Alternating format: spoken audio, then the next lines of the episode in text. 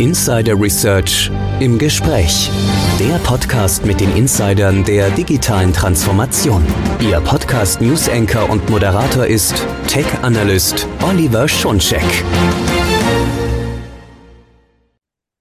Hallo und herzlich willkommen zu unserer neuen Ausgabe von Insider Research im Gespräch, der Podcast mit den Insidern der digitalen Transformation. Mein Name ist Oliver Schoncheck, ich bin News Analyst bei Insider Research.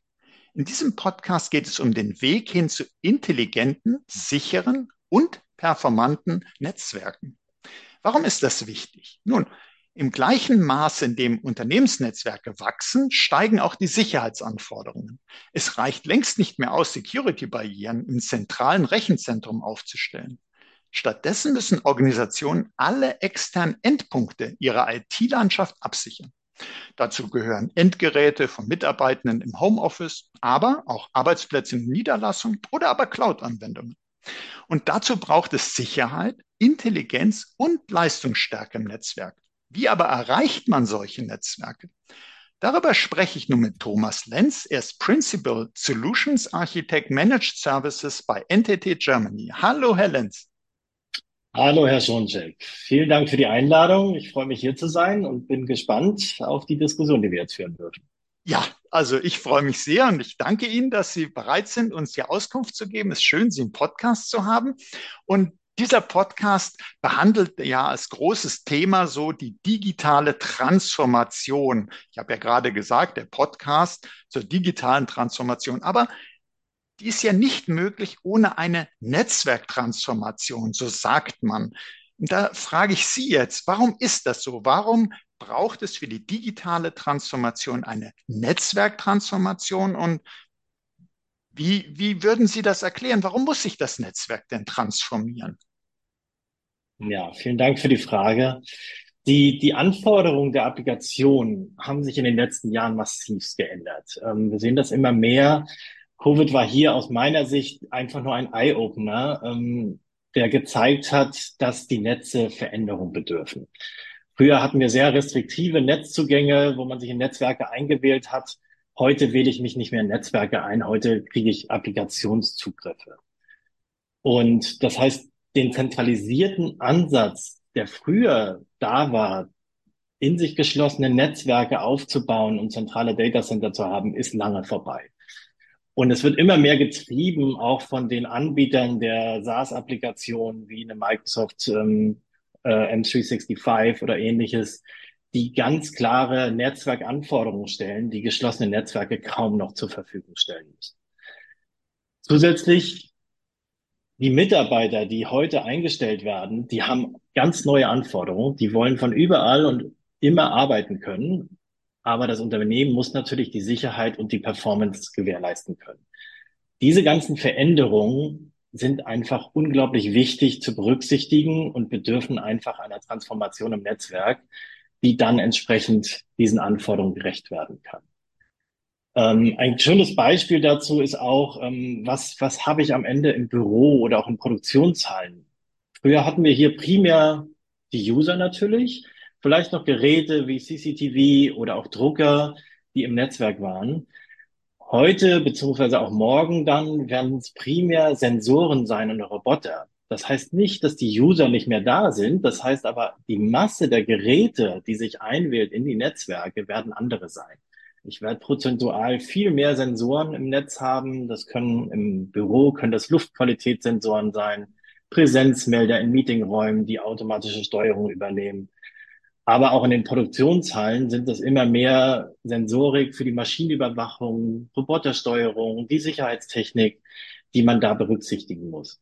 Diese Anforderungen haben neue Anforderungen an das Netzwerk und müssen entsprechende Veränderungen mit sich bringen.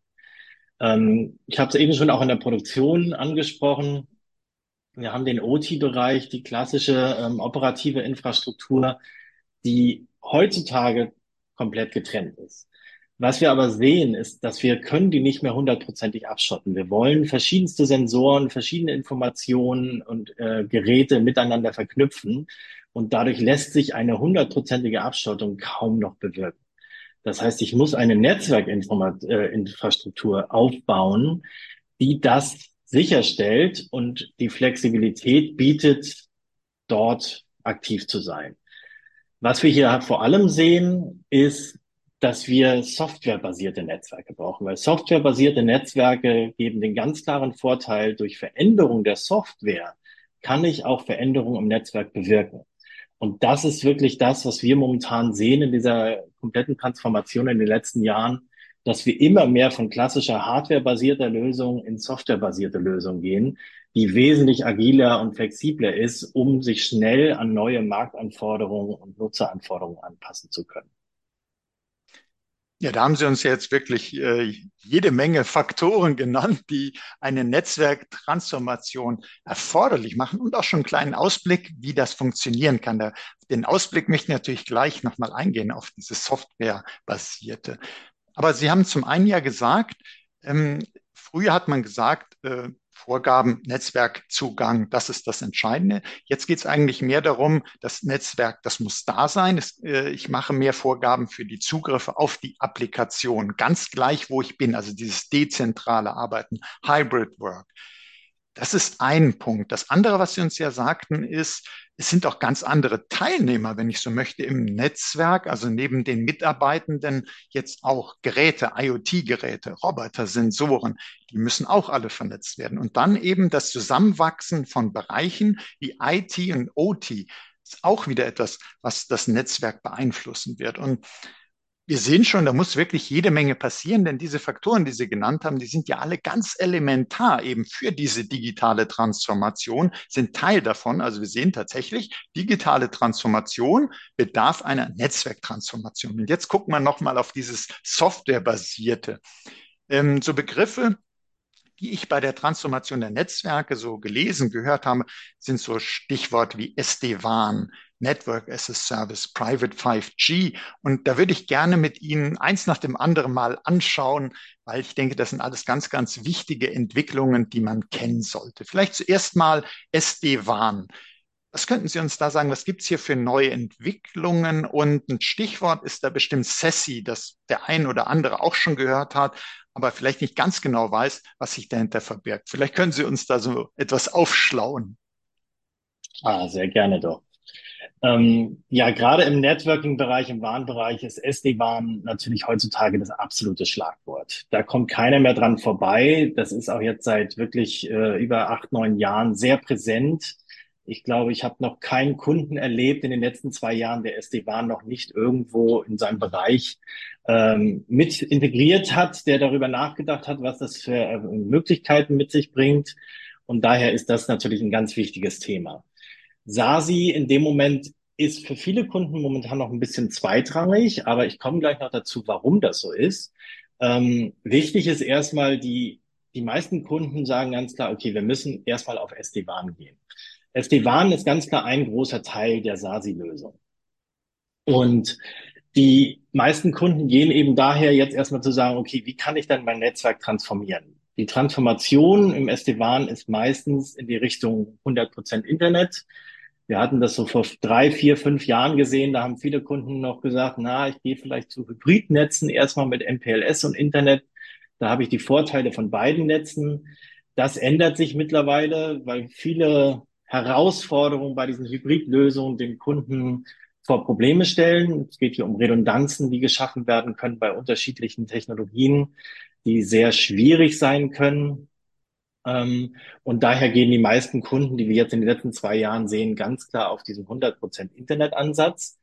Und je nachdem, was die Kunden wirklich an Anforderungen haben, setzen einige Kunden zusätzlich ein Backbone ein. Da kommt dann durchaus wieder MPLS in den Einsatz.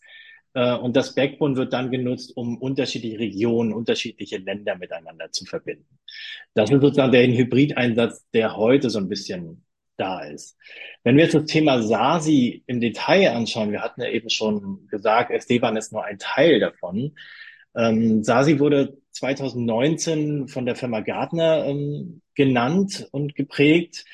Und im weitesten Sinne kann man sagen, das Thema SASI bedeutet die Verschmelzung von Netzwerk- und Security-Elementen, aber auch die Verschmelzung von lokaler On-Premise installierter Instanzen und Cloud beziehungsweise Data Center basierte Instanzen. Und dadurch habe ich einen neuen hybriden Ansatz und äh, geht da sozusagen, bringe ganz viele Themen auf ein Schlagwort, nämlich SASI. Ähm, SASI bezieht sich in dem Moment wirklich dann mit ein, dass ich habe ich hab eine Cloud Computing Architektur, die mit SD-WAN, aber auch mit lokaler Security plus dann entsprechender Cloud Security wie Caspi, Firewall, ähm, auch CTNA-Zugriffe und ähm, Secure Web Gateways für den Internet Access der User alles miteinander vereint. Ich sagte am Anfang, SASI ist momentan noch ein bisschen zweitrangig bei vielen Unternehmen.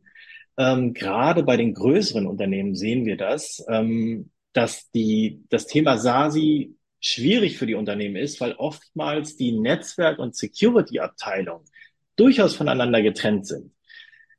Aber im Thema SASI verbinde ich das. Das heißt, die ganzen Regeln, die man aufbaut, auch die Verträge, die man schließt, beziehen jetzt sowohl Netzwerkthemen mit ein, als auch Security-Themen.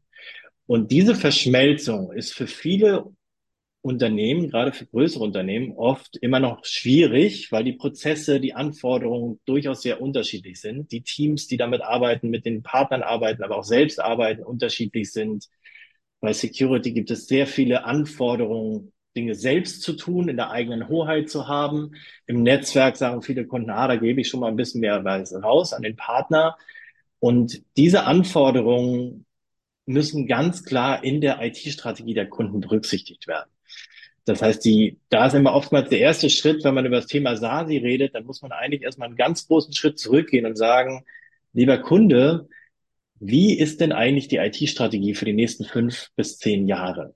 Wo wollen Sie hin? Was ist wichtig für das Unternehmen? Was ist wichtig als Fundament ähm, der IT-Struktur, um das Unternehmen weiter voranzubringen? Und was ist da heute schon berücksichtigt? Und da ist eben genau dieses Thema Netzwerk und Security erstmal aus unternehmerischer Sicht intern nahe aneinander zu bringen, ganz, ganz entscheidend, um das Thema SASI anzugehen, was entsprechend dann die Verschmelzung auch in der Infrastruktur bedeutet, dass ich Netzwerk- und Security-Themen miteinander vereinbare. Mhm, also wir sehen schon, man sollte als Unternehmen also Erstens, Sie haben ja schon gesagt, so was möchte man in den nächsten fünf, zehn Jahren oder so machen, also seine IT-Strategie wirklich überlegen, wo brauche ich überall das Netzwerk? Und da sollte natürlich die Security nicht fehlen, darf nicht fehlen. Und deshalb sind solche Konzepte, die Netzwerk und Security verschmelzen, natürlich äh, eigentlich das, was man sich nur wünschen kann, dass überall da, wo ich das Netzwerk habe, ist auch die Security gleich mit an Bord. Und wer jetzt vielleicht so bestimmte Begriffe gehört hat, Caspi und all das, und sagt, hm, das kenne ich gar nicht so alles, äh, wir haben natürlich auch zu dieser Folge Shownotes, da können Sie alles auch nochmal nachgucken. Äh, ich möchte aber trotzdem gleich noch das nächste Thema anschneiden, auch wenn das SD-WAN, also Software-Defined WAN, äh, äh, schon spannend genug ist, und zwar das Thema Network as a Service, weil das eben auch so eine Entwicklung ist, die für die Netzwerktransformation so wichtig ist. Und bei Network as a Service denkt man zuallererst erstmal an Managed Service. Das kann es auch sein, muss es nicht zwingend, aber es spricht ja vieles dafür, dass man das nicht unbedingt selber als Service bereitstellt, sondern vielleicht von einem Dienstleister und NTT zum Beispiel hat ja eine Next Generation Plattform für Managed Network Services vorgestellt. Und vielleicht können Sie uns was zu dieser Plattform sagen und auch, äh, wie die bei der notwendigen Netzwerktransformation hilft. Sehr gerne. Ähm, Network as a Service generell bedeutet natürlich halt nicht nur das Thema SD-WAN. Wir hatten ja gerade über das Thema SD-WAN gesprochen, was primär natürlich die WAN-Anbindung, die Integration in Cloud-Services und ähnliches mitbringt. Aber auch das Thema SASI, die Security-Integration. Wenn wir über Network as a Service sprechen, sprechen wir von dem ganzheitlichen Ansatz. Das heißt, wir beziehen hier natürlich auch das LAN mit ein, die OT-Infrastruktur, um da einen ganzheitlichen Ansatz anwenden zu können. Ähm, Warum ist Network as a Service grundsätzlich erstmal relevant? Es gibt genug Kunden, die heute schon Managed Services nutzen. Es gibt aber auch sehr viele Kunden, die noch sehr viel selbst machen. Was wir hier oft sehen, ist, ähm, das Problem ist gar nicht mal, dass die Kunden nicht in der Lage sind, ihre Infrastruktur zu verwalten, ähm, die Konfiguration zu managen. Wo es eigentlich oft zum Problem kommt, ist erstmal das Asset Management. Das heißt, was ist eigentlich in meinem Netz vorhanden? Das ist immer ein sehr, sehr interessantes Gespräch, das, das wir mit unseren Kunden führen, wenn man die Frage stellt, was, was ist denn eigentlich alles im Netz? Ähm, also dieses Asset Management überhaupt erstmal zu sehen, was, was habe ich alles im Netz? Dann zusätzlich, das ganz wichtige Thema ist natürlich Security. Und jedes Gerät hat eine Software, hat einen Software-Release eingespielt. Wie compliant, also wie sicher ist diese Software im aktuellen Stand? Gibt es irgendwelche Vulnerability-Bugs? Ähm, gibt es irgendwelche Fehler? Muss ich irgendwelche Lösungen einbauen? Gerade in dem Moment, wo mein Netz viel, viel hybrider wird, ich viel mehr Informationen miteinander und Systeme miteinander verbinde, muss auch mein Netz wirklich immer auf dem aktuellsten Stand der Technik sein. Und das sind genau solche Punkte, wo natürlich Network as a Service sehr, sehr unterstützen kann. Zusätzlich sehen wir, dass ähm, die Komplexität, die wir haben, ich habe das eben schon beschrieben, mit SASI, mit Cloud, mit Internet, die Komplexität der Netze steigt. Natürlich werden die Lösungen einzeln vielleicht etwas einfacher heutzutage, weil sie zentral orchestriert werden. Ich kann globale Änderungen durchführen, aber das Zusammenspiel der unterschiedlichsten Services wird sehr, sehr komplex. Und hier ist ganz klar der Vorteil eines Network as a Service ähm, ist am Ende natürlich das Preis-Leistungs-Verhältnis. Wir haben einfach die Möglichkeit, durch unsere ähm, Erfahrungen, die wir nicht eben nicht pro Kunde sammeln, sondern über tausende Kunden hinweg, ähm, sehr, sehr effizient handeln zu können und auch sehr proaktiv handeln zu können. Und da kommt genau unsere Managed Service Plattform ins Spiel, ähm, wir haben verschiedene Elemente da drin, die, die sehr wichtig sind. Ein ganz großer Faktor für uns zum Beispiel ist, die muss erstmal herstellerunabhängig sein. Also ich muss, ich brauche nicht eine Managed Service Plattform für einen Hersteller.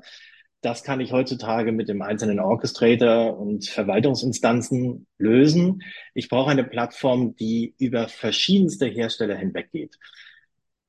Die meisten in ihren Netzen werden immer wieder mehrere Hersteller einsetzen, weil es gibt einfach nicht den einen Hersteller, der alles kann und perfekt kann. Und auch wenn es den gäbe, ist es natürlich sehr riskant, sich nur auf einen Partner zu verlassen. Wer weiß, was mit diesem Partner in fünf Jahren ist und die Veränderung der IT-Branche ist entsprechend schnell und auch entsprechend groß. Um so ein bisschen auf die Plattform einzugehen, was macht die jetzt nochmal speziell? Wir haben die Plattform vor drei Jahren komplett grunderneuert. Das heißt, wir sind auf modernster Infrastruktur. Ähm, man hört das überall, AI Operations. Ähm, was bedeutet das? Ähm, wie kann das unterstützen? Und da haben wir einfach wirklich komplett die Systeme erneuert, um wirklich mal auf die neueste Technologie zu setzen. Wir werden da später noch ein bisschen drauf eingehen. Ähm, aber wir haben zum Beispiel auch Services, die dann, ähm, wir nennen das Service Experience Insights, die eine Qualität, eine User-Qualität darstellen, um prüfen zu können, um Sichtbarkeit zu schaffen im Netz, wie ist denn eigentlich gerade die Performance meines Users bis hin zur Applikation? Und bis hin zur Applikation bezieht dann entsprechend das lokale LAN mit ein, das WAN mit ein, aber auch die Cloud des Applikationsherstellers vielleicht, das Internet. All diese Elemente können wir dort mit vereinbaren. Die Geräte können sich dann entsprechend über WLAN oder auch über Switche verbinden, um einfach alle Möglichkeiten der User, wie sie selbst im Netz agieren, darstellen zu können. Zusätzlich können wir in unserer Plattform eben nicht nur die verschiedenen Hersteller, wir können wirklich die SASI-Elemente komplett mitmanagen, wir können die Cloud-Orchestrations mitmanagen, wir haben einen Managed Detect and Response Service, das heißt wirklich Security Incidents komplett mit agieren zu können, ähm, eine Response schaffen zu können auf Security Incidents, ähm, aber auch so einfache und doch komplexe Themen wie Gäste-WLAN. Das Gäste-WLAN hat einfach unglaublich viele Anforderungen in verschiedensten Ländern, ähm, wo man gewisse User-Daten ja mit reinnehmen muss. Und das Thema ist in einem Land vielleicht gar kein Problem. Wenn ich das aber über 18 oder 25 Länder ausrollen soll, ist es sehr, sehr komplex. Und auch da kann unsere Plattform entsprechend unterstützen. Das heißt, sie nimmt alle Elemente mit rein, packt sie in eine Plattform und gibt dadurch dem Kunden einen ganzheitlichen Blick auf das Netzwerk. Und diesen Einfluss, der ist entsprechend sehr groß. Ähm, auf der anderen Seite wollen wir mit der Plattform natürlich auch sicherstellen, dass wir dem Kunden auch die Möglichkeit geben, weiterhin selbst Einfluss auf das Netz geben zu können. Und Sie hatten da in der Episode 153 mit dem Herrn Grunwitz ähm, eine sehr interessante Diskussion. Da hat Herr Grunwitz auch ähm, sehr viel erzählt über das Thema Co-Management und äh, wie wir das sehen als Unternehmen, dass wir eben nicht sagen, wir wollen ein komplett managtes Netz. Unsere Kunden haben keinen Zugriff mehr. Wir müssen alles über uns machen. Das ist genau unser Ansatz, den wir nicht verfolgen, ähm, sondern wir wollen eine partnerschaftliche Zusammenarbeit. Und ich würde hier gerne vielleicht eine Analogie eingeben. Netzwerk as a Service oder auch Managed Services. Viele Kunden, die heute ihre Netze selbst betreiben, wollen eben ihre Macht im Netz behalten. Und ich würde hier gerne mal die, zum Beispiel, wenn wir ins Auto gehen, Früher gab es eine Servolenkung, heute gibt es sogar Co-Piloten oder Autopiloten, die gewisse Aufgaben übernehmen. Das alles bedeutet aber nicht, dass der Fahrer ersetzt wird. So weit sind wir noch nicht. Sondern das bedeutet, es gibt eine zusätzliche Absicherung für den Fahrer, um schneller reagieren zu können im Notfall, ähm, aber auch um die Aufmerksamkeit, die der Fahrer auf das einzelne Fahren überhaupt legen muss, ähm, entsprechend ein bisschen zu reduzieren und ihn da zu unterstützen. Und da ist zum Beispiel, wenn man diese Analogie mal ein bisschen weiterspielt, wenn wir jetzt eine klassische Servolenkung nehmen, okay, was heißt Servolenkung? Der Fahrer kann etwas einfacher lenken. Aus unserer Sicht wäre das zum Beispiel sowas wie ein Asset- und License Management, dass wir einfach sagen, wir unterstützen Sie bei der Möglichkeit, einfach zu sehen, was ist im Netz live, was ist für Lizenzen live, was kommt, äh, was muss irgendwann erneuert werden, welche Lizenzen laufen aus, aber auch welche Vulnerabilities haben wir im Netz. Ähm, wenn man den Schritt dann weitergeht zu einem Co-Piloten, der sagt, okay, ich brauche jemanden, der mich mit unterstützt, wäre dies Beispiel zum Beispiel ein Incident- und Troubleshooting Management, dass man einfach sagt, okay, ähm, ich habe keine 24 mal 7 äh, Support-Möglichkeit. Ähm, liebe Entity, habt ihr da nicht was, um uns zu unterstützen? Äh, wenn morgens um drei irgendwo ähm, ein Ticket aufkommt oder ein Problem aufkommt, dann können wir hier auch unterstützen. Oder wenn wir eben zu dem Autopiloten gehen, der darüber nochmal hinausgeht, dass wir zum Beispiel auch den Kunden unterstützen, die Architektur und die Designverantwortung zu übernehmen und auch Service Levels komplett zu garantieren, dass der Kunde dann einfach nur hergehen muss und sagen muss, wenn ich ein Netzwerk as a Service habe, dann rede ich nicht mehr über welche Technologie, wie muss die Konfiguration sein, wie muss die Architektur sein, sondern ich spreche darüber, was haben meine Standorte an Service-Level-Anforderungen? Wie muss die Verfügbarkeit sein? Wie muss die Qualität der einzelnen Applikationen sein? Und wie kann ich das sicherstellen? Und da können wir natürlich gerade in dem Netzwerk as a Service-Bereich mit unseren Plattformen entsprechend unterstützen und ganz klare ja, Anforderungen der Kunden sicherstellen und das Qualitätsmanagement in dem Moment übernehmen. Ja, an das Gespräch mit dem Herrn Grunwitz denke ich auch sehr gerne zurück natürlich. Und ich finde das eine ganz tolle Analogie, die Sie da gebracht haben, damit man dieses Co-Management äh, versteht und dass es da unterschiedliche Stufen gibt, also dass man auch vereinbaren kann, welche Aufgaben übernimmt man selbst, was kann man eben auch intern leisten?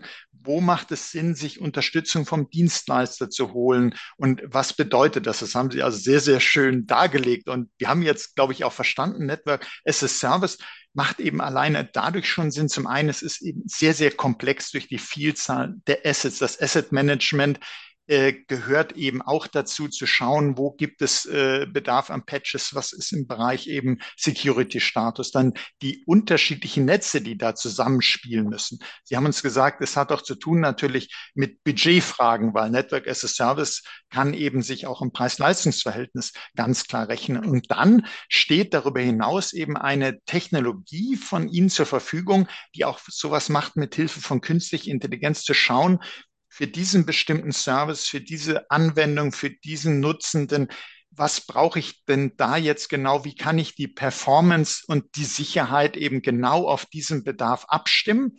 Und äh, so eine intelligente Netzwerkmanagementlösung äh, hat man natürlich nicht einfach so. Das hat so einen Dienstleister äh, wie Sie und Sie sind unabhängig eben von den Herstellern. Das heißt, wenn jetzt einer verschiedene Netzwerkgerätehersteller hat, dann müsste der ja unterschiedliche Tools eben einsetzen, um zu gucken, das administriere ich damit, da gucke ich dort, da habe ich hier das Dashboard und sie bieten da eben eine übergreifende Lösung über die Hersteller hinweg und haben eine ganze Reihe von wichtigen äh, Zusatzfunktionen. Sie haben das Gäste-Wi-Fi eben als Beispiel genannt. Ich denke da noch zurück an die ewige Diskussion mit Störerhaftung, äh, was man da hat. Also es gibt solche Sachen in dem einen Land, wo man da aufpassen muss. Dann gibt es das Thema Datenschutz, dann gibt es dieses und jenes.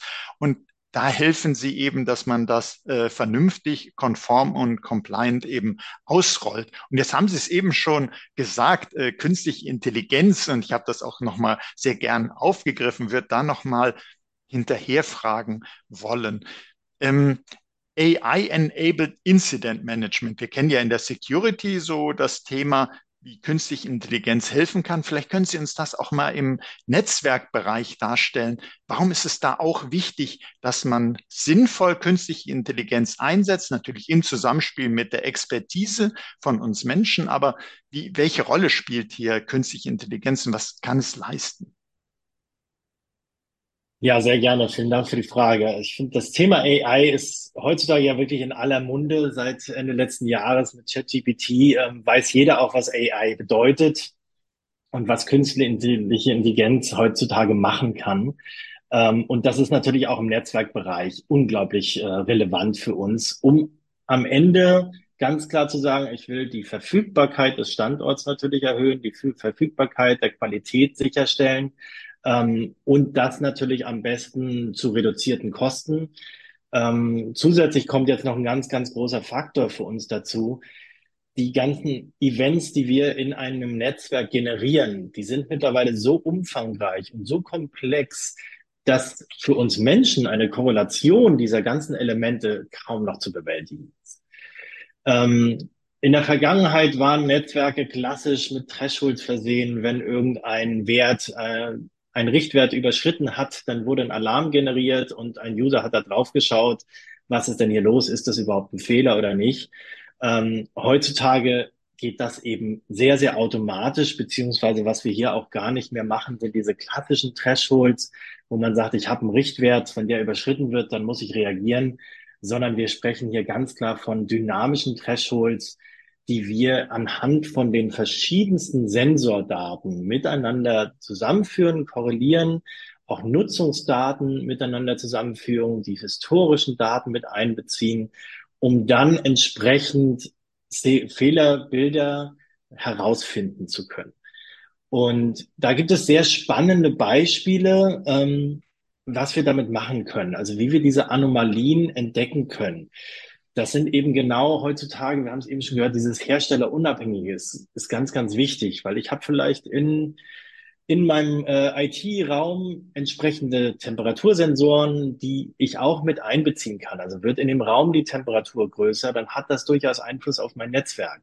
Das heißt, ein Gerät, das jeden Morgen um neun Uhr vielleicht ein paar ähm, erhöhte Temperaturwerte hat, ähm, was normal ist, weil die User vielleicht alle gerade sich einloggen, ähm, wird auch schon erkannt, aber jetzt kann ich eben noch zusätzlich weitere Sensoren und weitere Daten mit dazu nehmen, um wirklich sicherzustellen, okay, die Temperatur war jetzt in dem ganzen Raum heute fünf Grad erhöht und eigentlich würde das Gerät jetzt vielleicht meinen Richtwert überschreiten, aber es ist immer noch alles äh, eigentlich funktional. Aber ich muss generell vielleicht prüfen, ich habe keinen Netzwerkfehler, aber ich muss vielleicht mit dem Standort mal sprechen, warum die Temperatur in dem Raum steigt.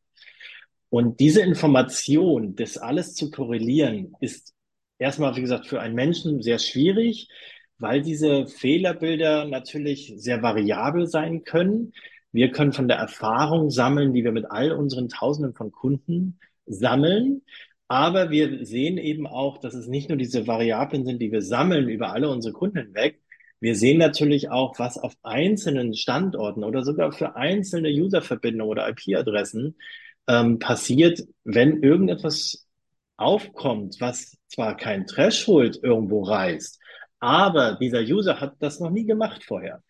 Das heißt, ich habe ein Event, in dem ein User vielleicht, keine Ahnung, drei Terabyte Daten im Netzwerk erzeugt, Das hat dieser User noch nie vorher gemacht. Also ist auch das plötzlich ein Incident, den man sich anschauen muss, um einfach zu sehen, was, was ist da die Ursache, woher kommt das, kann das vielleicht ein Virus sein oder ähnliches. Ähm, und was da ganz äh, groß ist, man hört es auch in, in vielen Fachzeitschriften, liest man das immer, ist das Thema zum Beispiel Predictive Maintenance. Ähm, was, was heißt Predictive Maintenance? Die Möglichkeit, dass ich eben diese ganzen Sensoren habe, diese Daten habe, aus diesen Informationen kann ich bewirken, dass ich schon bevor es eigentlich zu einem Problem kommt, sagen kann, okay, also in den letzten drei Jahren hat genau dieses Fehlerbild, dieses Zusammenspiel der 200 äh, Informationen immer wieder zu einem Fehler geführt. Das heißt, ich kann wirklich hergehen und sagen, okay, ich schaue mir das an, bevor der Fehler überhaupt passiert. Und ich werde also nicht mehr nur auf Auswirkungen reagieren, wenn Probleme entstehen, sondern ich werde sehr schnell in der Lage sein, Problemquellen zu identifizieren und kann dadurch natürlich am Ende, das ist immer das Wichtigste, unsere Kosten auch senken, weil ich in der Lage bin zu sagen, die User, die bei uns im, im Operativen sitzen und die Tickets bearbeiten, die schauen sich die Probleme an, die auch wirklich relevant sind für das Business des Kunden. Und da muss man ganz klar sagen, ist die Erfahrung, die wir haben durch die unterschiedlichen Technologien, durch die unterschiedlichen Kunden natürlich wesentlich schneller wachsend, als wenn das ein Kunde jetzt für sich alleine aufbauen würde. Dann hätte er eben auf diese Erfahrung nur bedingt Zugriff.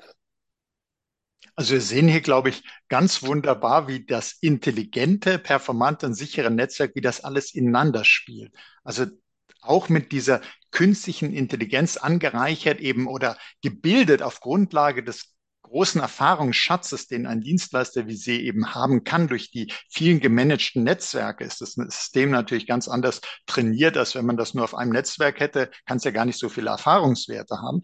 Ähm, kann man eben einerseits für die Performance sorgen, kann man also sagen, ich erahne sozusagen Störungen schon im Voraus. Also ich sehe da Anzeichen, was da könnte was passieren und ich warte nicht, bis irgendwie ein fest eingestellter Schwellwert erreicht ist und dann handle ich, sondern ich kann schon im Vorfeld Anzeichen äh, aus der Erfahrung, dass man sagt, ja, aber in der Konstellation kann hier was auftreten, Überhitzung dort und dann kann das passieren durch den Erfahrungsschatz und eben dadurch, dass diese künstliche Intelligenz nicht mit vordefinierten Schwellwerten arbeitet, sondern dass sie lernt, da, dass sie also guckt, was sind die Normalzustände, was sind Anomalien. Und sie hilft eben auch, das hatten Sie uns ja auch als Beispiel äh, genannt, beim Thema Sicherheit, dass man sagt, Moment mal, hier äh, die Nutzer und der Nutzer hat aber bisher nicht solche Datenmengen da äh, durchs Netzwerk äh, schicken wollen, da ist irgendwas los ist vielleicht die Identität äh, gestohlen worden und jemand anderes versucht da sein Glück, äh, Daten abzuziehen. Also, dass das wirklich alles so zusammenspielt auf Basis künstlicher Intelligenz, vorausgesetzt, man hat eben auch die notwendige Trainings, also Datenbasis. Und die haben sie ja durch das Management ihrer äh, vielen, vielen Projekte, die sie begleiten. Jetzt hatten wir neben SD-WAN und Network as a Service ja noch einen dritten Begriff, eine dritte Technologie, dritte Entwicklung, und zwar Private 5G. Vielleicht können Sie uns da auch noch erzählen, was ist das? Wo kann man das denn schon anwenden, dass wir auch da wissen, was sich tut? Ja, ebenfalls ein sehr, sehr spannender Bereich. Ähm, wir haben jetzt viel über die ähm, Technologie so ein bisschen gesprochen. Ähm, es ändert sich natürlich auch an den Übertragungstechniken einiges. Ähm, Private 5G ist da eben ein ganz, ganz großes Thema, mit dem wir auch gerade sehr, mit sehr vielen Kunden zusammenarbeiten. Ähm, hier geht es erstmal davon, dass es weiterhin eine 5G-Technologie, ähm, aber ist es eben im Moment eine private äh, Technologie, das heißt ein privates Frequenzband, das dediziert aufbe, äh, aufgebaut werden kann. Das kann jeder Kunde bei der Bundesnetzagentur beantragen. Der kriegt dann einen Bereich zwischen 3,7 und 3,8 Gigahertz exklusiv für die kundeneigenen Netze, die er aufbauen will. Ähm, wo geht Private 5G hin? Wo wird das sehr interessant? Also ein ganz, ganz klassisches, äh, wichtiges Thema bei Private 5G ist erstmal die Infrastrukturkosten gehen durch Private 5G massiv runter. Das heißt, wenn ich jetzt klassisch gesehen, äh, ich brauche Kabel, ich brauche Switche, ich muss einen kompletten Campus umbauen, ähm, um da irgendwo meine Geräte aufzubauen, meine physischen Hardware-Geräte miteinander zu verknüpfen. Ähm, das kann ich heute durch wenige Antennen reduzieren. Das heißt, der Aufwand, eine große Fläche überhaupt erstmal abzudecken, wird entsprechend reduziert. Bei zusätzlicher Sicherheit durch 5G, aber auch durch das Private 5G, wo wir gerne gleich nochmal ein bisschen näher drauf eingehen können. Ähm, zusätzlich dieser, dieser Nutzen liegt meistens eher so in dem Campusbereich, das heißt wirklich große Produktionsanlagen, große Flächen wie Flug- oder Frachthäfen. Ähm, da kann ich ganz klar heute durch wenig Infrastruktur trotzdem eine sehr, sehr gute Abdeckung ermöglichen. Und man kennt das jetzt natürlich auch bei Produktionsanlagen, wird jeder fragen, warum denn nicht WLAN? WLAN ist einfach von der Reichweite natürlich sehr begrenzt und kann für viele Anlagen durchaus nicht gerade ökonomisch sein, das für solche Anlagen mit aufzubauen. Und äh, wenn man jetzt natürlich auch sagt, na gut, dann nehme ich halt das öffentliche 5G-Netz, ähm, ist natürlich möglich, aber wir kennen das alle, wenn wir am Flughafen irgendwo in unserem Handy was äh, downloaden wollen, dann merkt man doch sehr schnell, dass wir uns dieses Netz teilen müssen mit allen anderen Usern. Das heißt, ich kann nicht wirklich sicherstellen, dass ich die kompletten Bandbreiten und ähm, Zugriffe auf die Systeme kriege. Und das kann ich natürlich in einem privaten Netz entsprechend ähm, optimieren und kann ganz klar sagen, welche Systeme haben immer Vorrang, welche sind wirklich super wichtig und ähm, wo kann ich vielleicht sagen, okay, die sind geringer priorisiert, ähm, um einfach sicherzustellen, dass ich die Verfügbarkeit für die Endgeräte sicherstelle. Ja, und wenn wir jetzt noch da auf die Sicherheit gucken, weil das ist uns allen ja immer sehr wichtig, Sicherheit bei Private 5G. Absolut. Ähm, das Thema Sicherheit ist immer ähm, ausschlaggebend natürlich auch für die Investition, gerade heute in neue Technologien. Ähm, jede neue Technologie bringt erstmal den, die Technologie selbst natürlich neben der neuen Möglichkeiten vielleicht auch auf einen neuesten Sicherheitsstandard. Das ist bei 5G genau dasselbe. Das heißt, wir reden hier, ähm, ein ganz wichtiger Aspekt ist hier die gerätespezifische Sicherheit. Das heißt, jede einzelne Komponente in einem 5G-Netz ist mit einer kryptografischen Lösung, einer entsprechenden Verschlüsselung gesichert. Ähm, und das sorgt dafür, dass wenn wirklich eine Kompromittierung eines einzelnen Gerätes passieren würde, immer noch der Schutz aller anderen Komponenten weiterhin besteht. Ähm, und daraus sagt auch das BSI ganz klar, das ist die neue Lösung. Es kommt nicht darauf an, wenn ich jetzt ein Gerät, das ist im IT-Bereich, man kennt das auch in diesem Smart Home-Umfeld, im privaten Bereich sehr oft. Man hat so diese Angst, dass so einzelne Geräte gehackt werden und jeder ins komplette Netz reinkommt. Und das ist durch 5G komplett verhindert. Das heißt, das ist nicht mehr möglich. Zusätzlich gibt es eben die IMSI, ähm, die International Mobile Subscriber Identity, die dann eben auch User-Daten und ähnliches zeigt. Das heißt, ich könnte, wenn ich die sehe, vielleicht schon mal ein bisschen auf die ähm, User zurückgreifen oder zumindest Informationen sammeln, wer was macht. Auch solche Daten sind heutzutage komplett verschlüsselt. Ähm, also auch diese Informationen sind nicht mehr da. Im Public 5G gibt es noch drei, vier weitere Aspekte, die Sicherheit hingehen. Aber ich würde jetzt vorher nochmal auf das Private 5G-Thema weiter eingehen ähm, da ist eben nochmal, wie gesagt, gerade dieses eigene Frequenzband. Das ist das Entscheidende. Ich kann selbst steuern, wie die Geräte miteinander interagieren. Ich kann selbst steuern, wie die Prioritäten im Netz sind. Ich habe keine Überlagerung mit anderen Netzen ähm, und kann natürlich auch dann wieder die Hardware, die Lösung, die Verschlüsselung an die unternehmenseigenen Sicherheitsvorschriften anpassen was ich natürlich im öffentlichen Netz nur bedingt kann. Gerade wenn ich jetzt, wie vorher schon gesagt, die Verschmelzung der klassischen äh, Netzwerkinfrastruktur mit der OT-Infrastruktur sehe, ist das natürlich sehr wichtig, weil ich habe gerade in der OT-Infrastruktur ein sehr, sehr hohes Sicherheitsbedürfnis. Ähm, und das kann ich dann gerade durch eine Private 5G-Lösung ganz klar adressieren. Sie, Sie haben ja vorhin schon mal so ein bisschen zu Private 5G gesagt, in welchen Bereichen sich das besonders gut eignen würde. Vielleicht haben Sie noch so ein paar Praxisbeispiele für uns, dass wir noch mal sehen, Private 5G in Action sozusagen. Ja, sehr gerne. Ähm, ja, wie schon gesagt, ein ganz klarer Ansatz ist natürlich, ich kann mit relativ wenig Infrastruktur sehr große Flächen abdecken. Das heißt, wir haben hier ganz klar ähm, Kundenansätze, wie zum Beispiel jetzt Automobilhersteller, die Produktionsanlagen aber auch den Fuhrpark und ähnliches ähm, vernetzen wollen. Ähm, hier gibt es oft die Herausforderung, die Produktionsanlagen auch verändern sich heute auch wesentlich häufiger, als es früher war. Da wurde für ein neues Auto wurde eine neue Produktionsanlage gebaut. Ähm, heutzutage wird durchaus ähm, einfach ein modularer Ansatz gefahren. Das heißt, ich kann innerhalb der Produktionsstraßen Veränderungen bewirken. Dass dieser modulare Aufbau, und das ist jetzt nur Automobil, ist natürlich nur ein Sektor, wo das äh, interessant ist, aber diese modularen Fabriken, die haben natürlich auch wieder ein ganz neues Bedürfnis der Vernetzung. Denn jedes Mal, wenn ich jedes Mal die physische Infrastruktur ändern muss, habe ich ein großes Problem. Ähm, genauso aber auch, wir haben dann sehr interessante Use Cases entsprechend für die Steuerung zum Beispiel der Fahrzeuge auf dem Werksgelände. Wir haben heute selbstfahrende Autos. Warum also nicht auch diese auf den Werksgeländen automatisiert steuern? Ähm, ein anderes Beispiel, was sehr interessant ist, ähm, ist, der, ist der Flughafen selbst. Wir unterstützen gerade zwei Flughäfen in Deutschland alleine ähm, mit 5G-Ausbau. Und das Wichtigste dabei erstmal, was wir machen, wir sagen nicht, wir bauen jetzt das 5G aus, sondern wir gucken erstmal anhand unserer Erfahrung, welcher Hersteller ist dann zum Beispiel der wichtige? Wie viele Geräte brauche ich?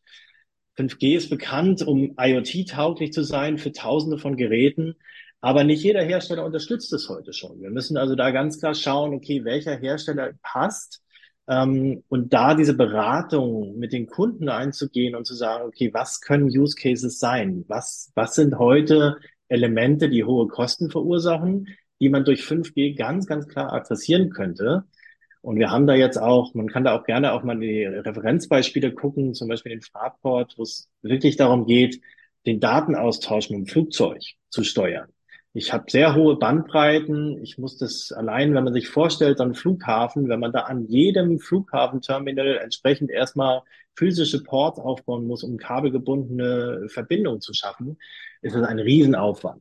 Wenn man das durch die wenigen Antennen realisieren kann, kann ich den Datenaustausch, der kann sofort starten, sobald das Flugzeug gelandet ist, vielleicht schon ein bisschen früher sogar. Ähm, und ich kann die Zeit am Boden wesentlich effizienter nutzen.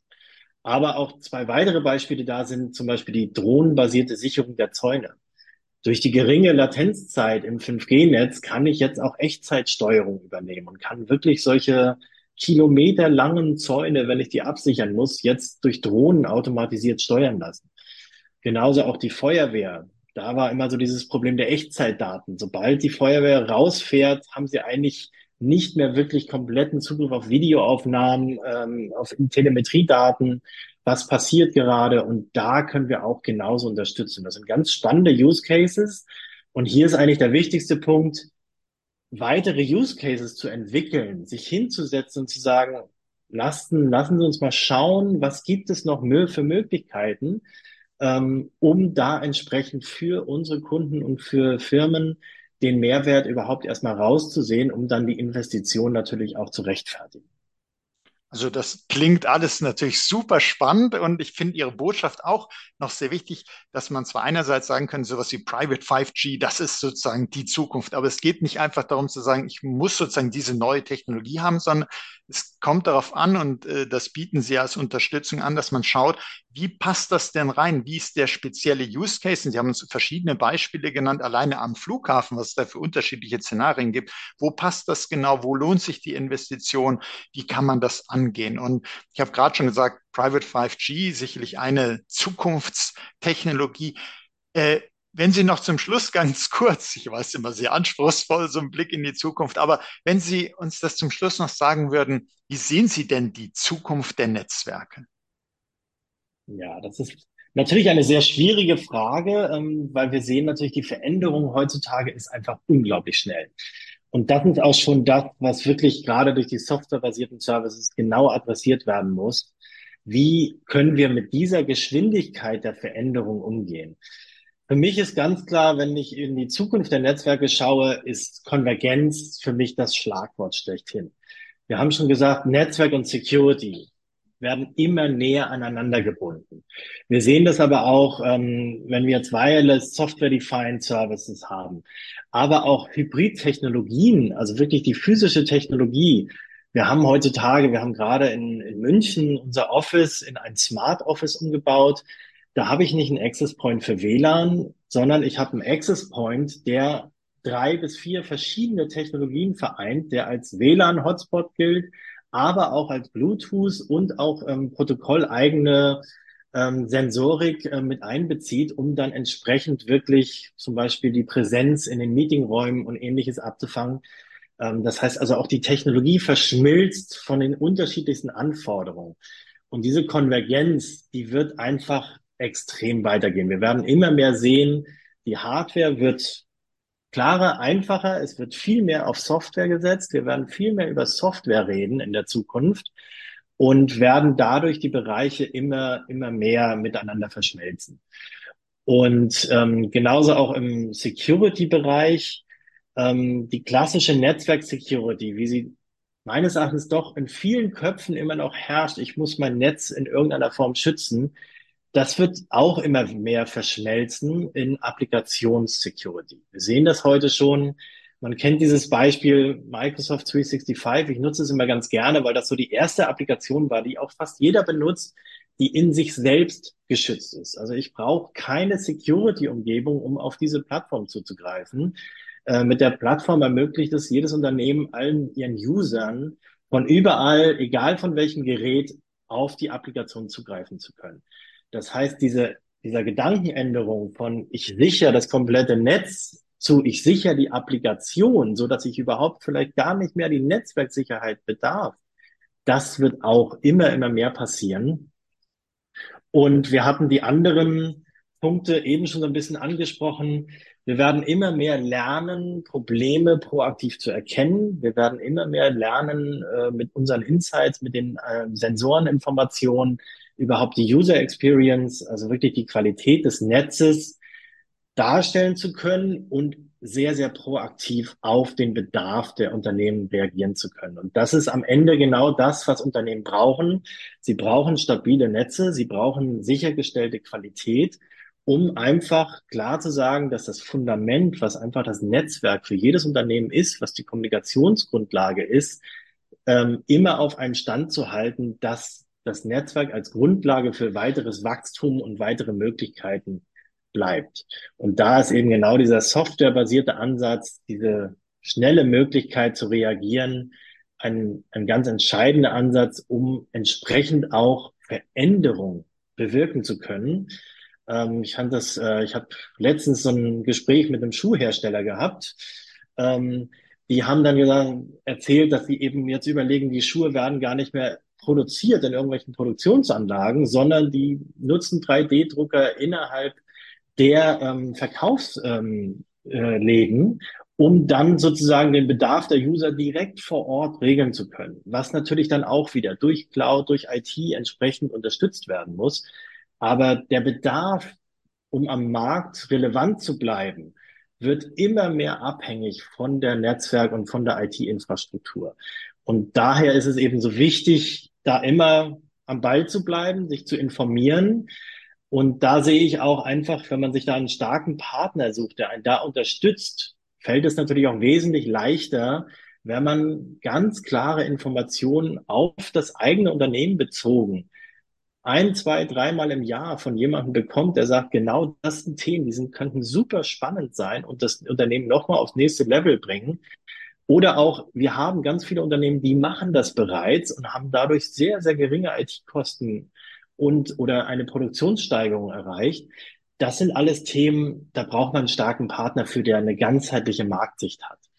Und da wollen wir natürlich auch gerne immer unterstützen und sind auch jederzeit bereit, wenn Interesse besteht, da ein bisschen ins Detail mit unseren Kunden reinzugehen. Ja, ich denke, Lenz, das ist ein super Angebot und äh, sicherlich kann man sich dann auch äh, bei Ihnen melden, sich mit Ihnen vernetzen, bei NTT äh, nachfragen und wir haben ja auch äh, Show Notes zu dieser Folge, wo man sich nochmal die Use Cases angucken kann, die verschiedenen Technologien beschrieben werden.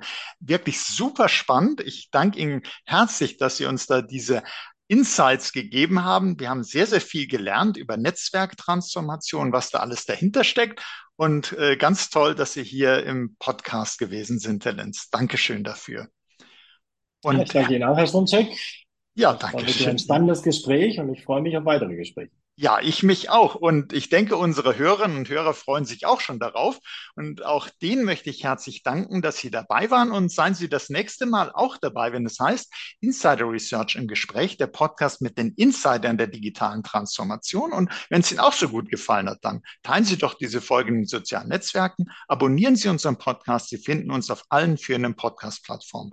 Das war Oliver Schoncheck von Insider Research im Gespräch mit Thomas Lenz von NTT Germany. Herzlichen Dank nochmal. Vielen Dank.